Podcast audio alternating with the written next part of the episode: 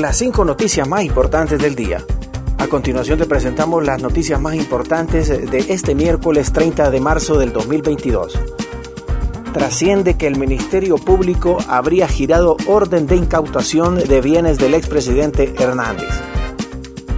El Ministerio Público habría girado este miércoles solicitud de aseguramiento e incautación de bienes del expresidente Juan Orlando Hernández, según trascendió. La decisión se produce luego de que la Corte Suprema de Justicia, a través del Pleno de Magistrados, diera luz verde a su extradición a Estados Unidos, señalado por los delitos de narcotráfico. La Corte Federal del Distrito Sur de Nueva York requiere a Hernández por los delitos de conspiración para importar una sustancia controlada a los Estados Unidos, también se le imputan los delitos de uso o portación de armas de fuego o ayudar a instigar al uso, el porte y la posesión de armas de fuego y conspiración en el uso eh, de estas armas en apoyo a la supuesta importación de narcóticos señalada en el cargo 1.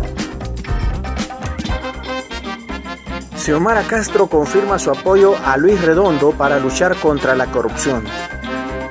La presidenta Xiomara Castro demostró su apoyo a Luis Redondo, presidente del Congreso Nacional, para combatir la corrupción y lograr transparencia después de que Redondo advirtiera a los bancos que están moviendo propiedades del exmandatario Juan Orlando Hernández que incurren en varios delitos.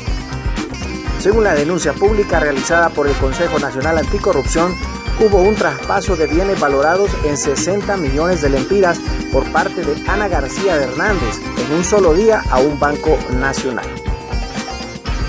Por su parte, José Luis Moncada, expresidente de la Comisión Nacional de Bancos y Seguros, expresó, le pido al presidente del Congreso, Luis Redondo, hay que medir un poco sus palabras y sus declaraciones tienen un impacto que hay que cuidar.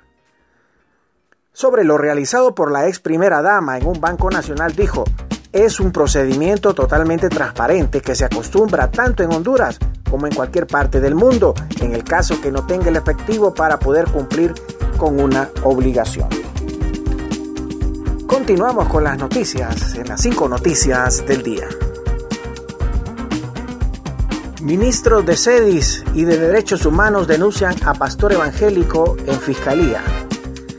El titular de la Secretaría de Desarrollo e Inclusión Social 6, José Carlos Cardona, junto a la secretaria de Derechos Humanos Natalie Roque, se presentaron ayer ante el Ministerio Público a presentar una denuncia contra el pastor Roy Santos por haber manifestado en un discurso de odio contra los pueblos indígenas y afro-hondureños de Honduras.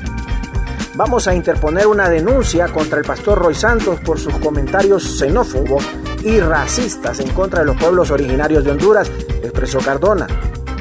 Asimismo, queremos enviar un mensaje eh, de cambio. No vamos a tolerar más una sociedad racista que atente o haga comentarios de odio en contra eh, de los pueblos originarios. Por su parte, el pastor Roy Santos lleva todo un historial de violencia verbal contra los pueblos indígenas que se ha atrevido a decir que los rituales y cosmovisiones son satánicas, primitivas y motivo de vergüenza para el país. No le vamos a permitir que siga haciendo esos comentarios, agregó Cardona. Rastrero arrolla cinco vehículos y deja dos personas muertas en Choloma. Al menos dos personas muertas y ocho heridas dejó la imprudencia de un rastrero que se conducía en sentido contrario, llevándose de encuentro unos cinco vehículos a la altura de la vuelta El Cura en el municipio de Choloma, Cortés, zona norte de Honduras. Hasta el momento se desconoce la identidad de las personas fallecidas y de las ocho personas que resultaron heridas. Se conoció que entre los fallecidos está el conductor de un taxi identificado como Jimmy Alexander Guzmán, quien se encuentra sin vida entre el amasijo de hierro.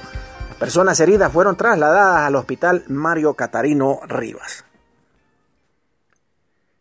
Expresidente Rafael Correa revela primeras impresiones sobre situación económicas en Honduras.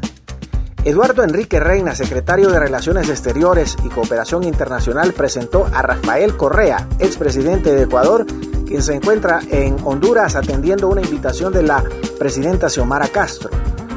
Reina reconoce en la figura de Correa a un amigo del pueblo hondureño quien estuvo presente en los momentos difíciles vividos durante el golpe de Estado y que hoy visita el país para intercambiar las experiencias y buenas prácticas que tuvo en su gobierno y superó con éxito.